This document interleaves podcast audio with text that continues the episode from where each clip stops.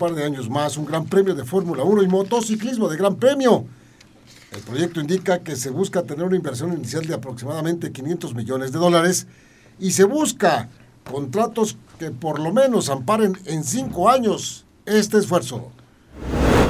Es oficial, el jugador mexicano Orbelín Pineda es jugador del equipo AEC de Grecia y portará el número 203 en su camiseta. Gracias al apoyo del técnico Matías Almeida, el llamado Maguito ha firmado un contrato por espacio de dos años a préstamo sin opción de compra. Es el sexto jugador mexicano en jugar en Grecia. La jornada número 3 del fútbol mexicano continuará este viernes con un total de dos partidos. A las 19 horas el Puebla será anfitrión de los Panzas Verdes de León, mientras que a las 9 de la noche los Gallos Blancos de Querétaro visitan la frontera norte para enfrentar a los Bravos de Ciudad Juárez. Los titulares más destacados de hoy, disfrútalos en Radar Sports 107.5 FM y Radar TV Canal 71.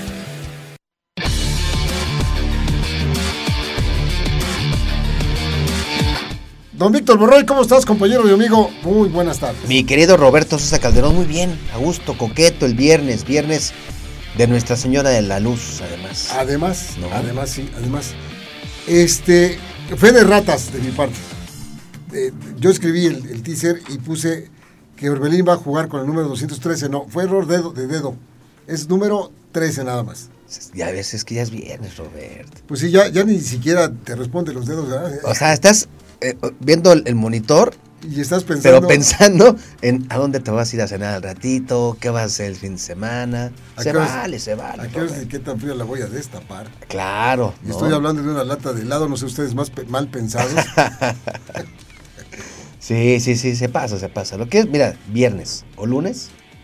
Sí, sí, sí, sí. La verdad que, que, que agradable. Bueno, pues mire usted, de todos modos, aunque sea viernes y, sea este, tipo de, consecuencias sociales que, la, que nos pasan por la cabeza, tenemos que informarle a usted cosas interesantes en el deporte. Una de ellas, por supuesto, ¿qué le parecería ir a un gran premio de automovilismo de Fórmula 1 o a un gran premio de motociclismo a Cancún?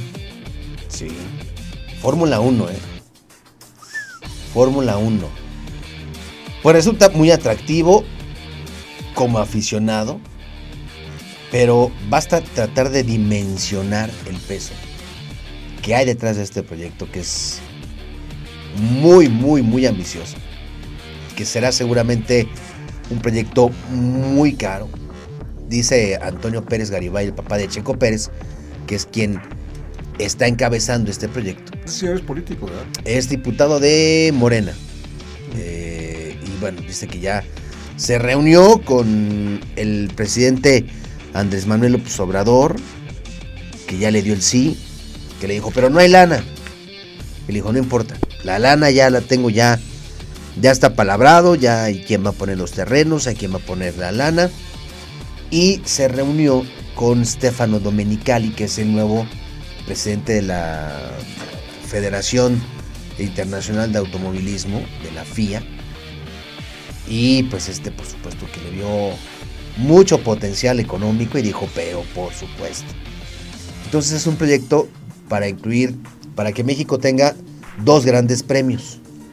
El de la Ciudad de México. Sí, hay que aclararlo, porque no se trata de que porque se intente hacer un gran premio en Cancún, podría desaparecer el Gran Premio de México. No, no, no, serán dos. El Gran Premio de México y el Gran Premio de Cancún. Así como Estados Unidos que empezó con Austin y luego Miami y ahora viene Las Vegas algo así quieren. Y yo cuando escuché la noticia, yo lo imaginé como un largo periodo, no, 2025. Sí, el, periodo que, pretende este proyecto eh, es 2025-2030. ¿Y por qué 2025-2030? Porque son los el periodo de cinco años en donde buscarán que se firmen contratos tanto con eh, la gente involucrada con el automovilismo como la gente del estado de, de Quintana Roo. O sea, que se haga la concordancia correcta para poder realizar primero un escenario para esto. Y después el, Gran Premio de Automovilismo 2025-2030. Es decir, la inversión que decíamos de los 500 millones de dólares es para arrancar el proyecto teniendo ya un lugar, porque lo primero que que se me vino a la mente cuando vi la noticia es pensar que el Gran Premio, usted que conoce Cancún, pues iba a realizar en el eh, Paseo Quetzalcóatl, que es el, el, eh, el Paseo Cuculcán, mejor dicho, que es el, el- paseo de todos los hoteles, que es un paseo muy bonito, que es una especie de media luna. Desde que viene la carretera, la carretera que cuando va usted llegando a Cancún, lle- llegando de, de, de Chetumal, por ejemplo, pues da toda la vuelta a, a la zona hotelera, con una laguna en medio. Yo primero pensé eso, pero ya viendo que hay terrenos ya observados todo, entonces quiere decir que va a ser un escenario como una especie de circuito, con tribunas Es y todo lo demás. Es correcto. Y me llama mucho la atención porque sí deja uno volar la imaginación. Eh, la verdad es que Cancún como, como sede turística va a recibir un respaldo muy importante con un tipo de eventos de este nivel, de, de esta jerarquía. Un gran premio de Fórmula 1 es traer de muchas partes del mundo a personas que por supuesto entendemos que van a quedar maravilladas si no conocen Cancún con nuestras playas de por allá. Sí. Pues dice el papá de Checo Pérez que eh, el proyecto solo tuvo modificación en una, en una parte del, digamos, del circuito porque eh, cruzaba una zona de manglares, entonces van a tener que hacer algún ajuste. Es un proyecto económicamente muy ambicioso, no solo por lo que cuesta traer la Fórmula 1, y, a- y tener el escenario con las especificaciones, lo, lo que, lo básico seguramente que pide la Fórmula 1, pero seguramente no darán con lo básico. O sea, será un proyectazo y yo, yo lo veo también más viable que sea en otro punto donde parten de cero, porque también va a ser más generoso, más lucrativo, si lo queremos ver, el desarrollo que se puede generar alrededor de este autódromo que solamente estará funcionando con esa fuerza una vez al año, ¿no? Sí, faltará saber exactamente dónde está observado. Ahí en la península, en la, en Sí, la- en sí, la sí. parte donde está Cancún, y, y teniendo pegado playa, playa del Carmen y teniendo pegado también eh, las eh, ruinas de, de- de este, esta región, pues eh, la verdad es que quisiéramos saber, porque por supuesto que uno cuando va de Cancún a Playa del Carmen, pues está toda, todo lo que es el desarrollo hotelero de estos Ajá, hoteles importantísimos y muy caros que hay ahí. De por sí es caro. En la, en la Riviera, en la Riviera Maya, todo, toda esa, toda esa es la parte. Termina Cancún y de ahí te vas, por supuesto, a, a- a- a la parte de, la, de las zonas arqueológicas, ¿no? Eh, y pues falta saber exactamente dónde lo va a ¿En qué llevar. parte? Porque el aeropuerto lo hicieron en una parte muy cercana a la ciudad de Cancún, pegado, o sea, está en Cancún prácticamente. ¿no? El aeropuerto. Las personas que viajan para allá, de ahí se pueden derivar para Playa del Carmen o para Cancún tranquilamente cuando sales del aeropuerto. Pero, ¿en dónde lo van a poner? No sé, pero va, va a quedar, eh, eh, me parece, en, en un lugar muy... Imagínate las personas que van, que, que se quieren ir a Shelja, que, que quieren ir a conocer pues las playas que hay ahí que son fabulosamente Sí, hermosas. los mismos pilotos, ¿no? O sea, los patrocinadores, las, no, es... Ahora, como extranjero, se va a venir muy bien, pero como mexicano, creo que va a salir cariñoso, ¿no? Bueno, de por sí, de por De sí. por sí. De por sí no, por es. sí.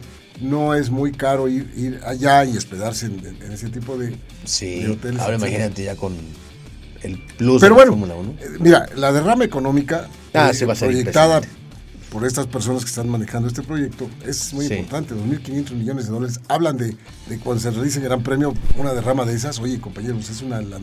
Sí, Pero, pues faltará saber los pros y los contras de este tipo de, de cuestiones. Ya decías. justo, justo eso. Ya decías hace un momentito que la zona de manglares hay que respetarla. Sí, Hay que respetarla y hay que darle su lugar y todo, porque sí está bien que se quiera tener automovilismo, pero no se va a pasar sobre una, eh, eh, un estado natural tan hermoso como es ese. sí. Y lo platicábamos hace rato en la redacción, lo frágil que es este proyecto en términos de politizarlo. Sí, claro. Es, es muy frágil. Hay muchos intereses de por medio. Y desde gente que no esté de acuerdo allá, aquí lo decimos, oye, qué padre, Fórmula 1, y a lo mejor allá no, y empezarán a colgarse banderas políticas o quiénes son los que están dando la lana, este, si hay total transparencia. Dice el papá de Checo Pérez que él no se va a ganar absolutamente nada, ni un peso, dice. Que es un tema que lo hace por amor al automovilismo. hasta aquí se, se rieron en producción. Pues yo también. Pues es que. Pero bueno. Eh, ¿Quieres escuchar lo que dice Antonio Pérez de Ojalá diga que no se va a ganar ni un peso. ¿eh? A ver, a ver. Escuchemos. Escuchemos.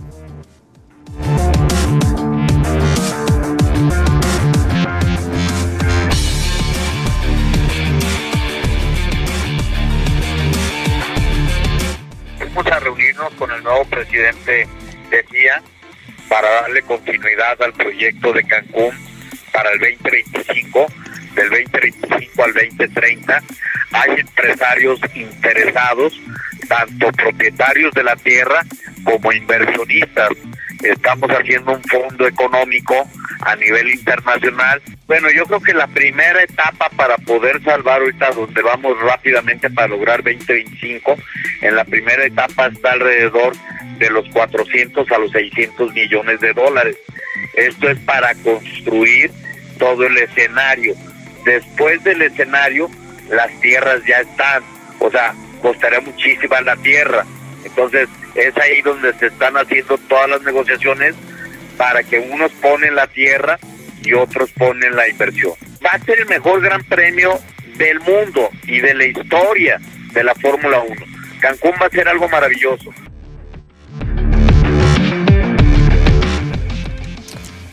Bien, pues eh, ahí están las palabras del señor Antonio Pérez. Eh, vamos a, ver cómo desarrollan ese tipo de cosas, de cuestiones, sí. Está todavía, digamos que en ciernes, está en pañales el proyecto y se ve una obra monumental para, poderla realizar por muchas de las cosas que uno puede pensar que tendrán que hacerse para que esto pueda llegar a ser una, una realidad. De allá que está el mejor del mundo, no, está complicado, pero sí va a ser uno muy atractivo. Digamos que son frases de cajón, ¿no? Sí, sí, cuando haces, cuando Nadie vende pan frío, ¿no? No, y, ni quién se lo compra. O sea, no hay quien se lo compra porque yo puedo ponerme a, vender que soy el mejor cantante de ópera de, la historia de México, pero pues a ver, a ver quién va a ir a escuchar a Roberto Sosa cantar ópera, ¿no? Pues digo, es difícil, pero bueno. Sí, sí, es la nota que en este momento hay en el automovilismo. En la realidad, ya regresando a la realidad, bueno, este, ojalá que a Sergio le vaya mejor, a su hijo, que le vaya mejor ahora en Francia, que viene el Gran Premio de allá con los galos porque la verdad ese abandono le quitó puntos, le quitó puestos, le quitó muchas cosas y a ver si no le quitó ánimo. No me gustó cómo se dieron las cosas, veo cosas raras ahí, de esos, de repente como que los que van en las cabezas, ¿por qué no se sale el que va en lugar número 14? ¿Por qué no le, no le dan y por qué no da vueltas ahí y se queda sin gran premio? ¿O por qué no sale el número 7? ¿Por qué tiene que salir el que está correteando a Verstappen? ¿Y por qué tiene que salir el que tiene el segundo lugar del puesto de piloto del, Campeonato Mundial de Pilotos? ¿Y por qué tiene que salir de la categoría eh, empujado por uno de los que vienen detrás de él, que es este Mercedes y que es George Russell?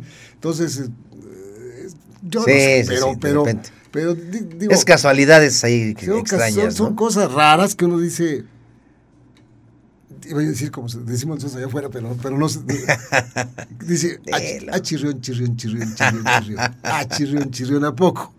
Pues sí, sí se da.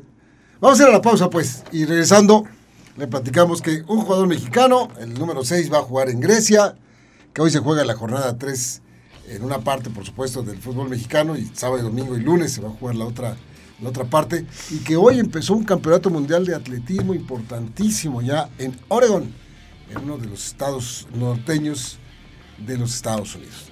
No tardamos.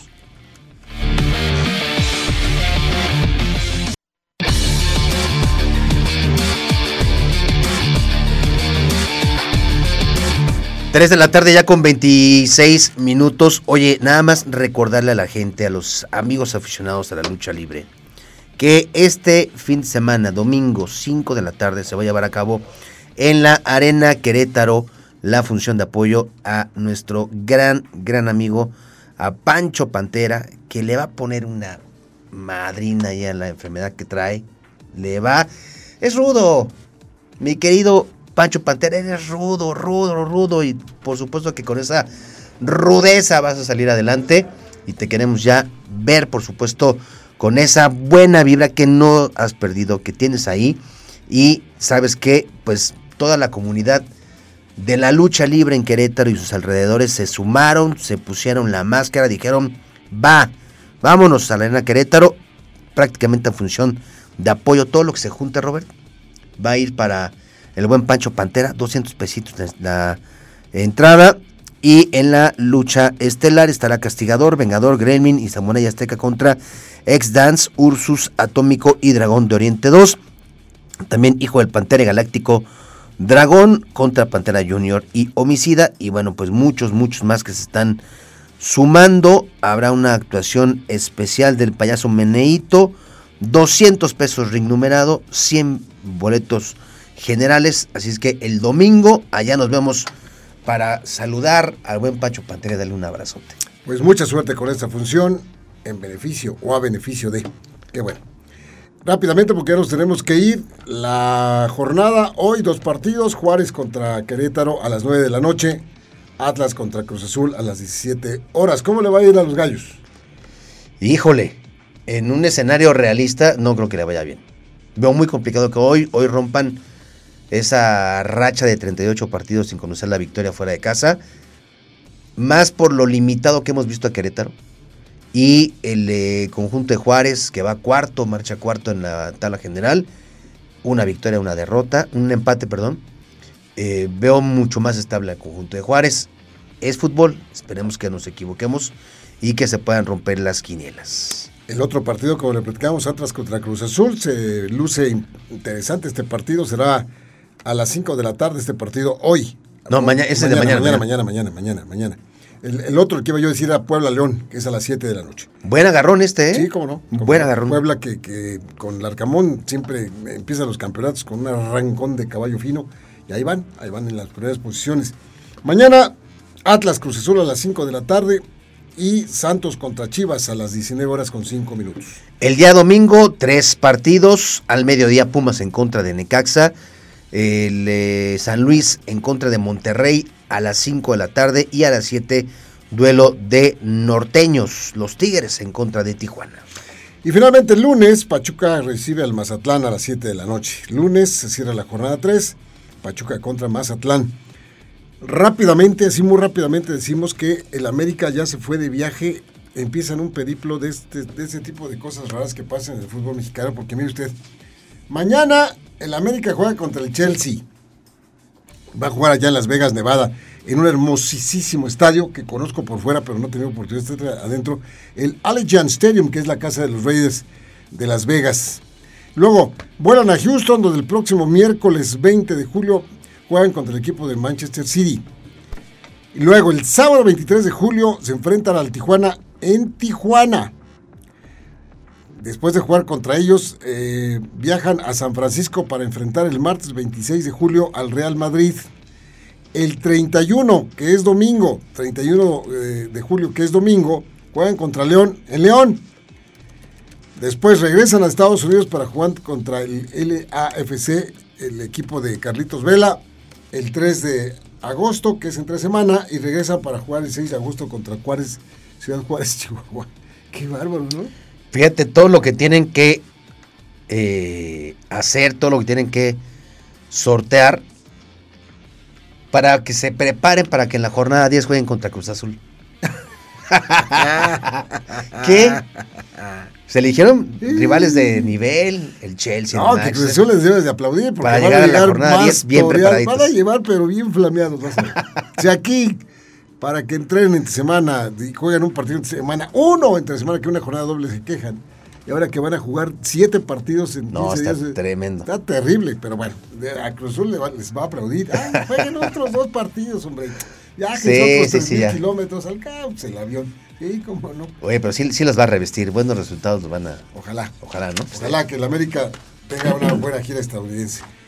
Recordamos que el Campeonato Mundial de Atletismo empezó hoy termina el 24 de julio. Van 24 atletas mexicanos, 11 mujeres y 13 hombres a competir. Va lo más granado de los atletas. Ojalá que también les vaya, les vaya muy bien. Pues muy bien, mi Robert. Pues vámonos. Vámonos. Que tengan un extraordinario fin de semana. Gracias, David. Gracias, Mauricio. Gracias, Manuel. Mi Vic, Vámonos. Hasta, yo mañana todavía les doy un poquito de lata a las 9 de la mañana, Radar Runners y de lunes por aquí nos estaremos viendo. Gracias.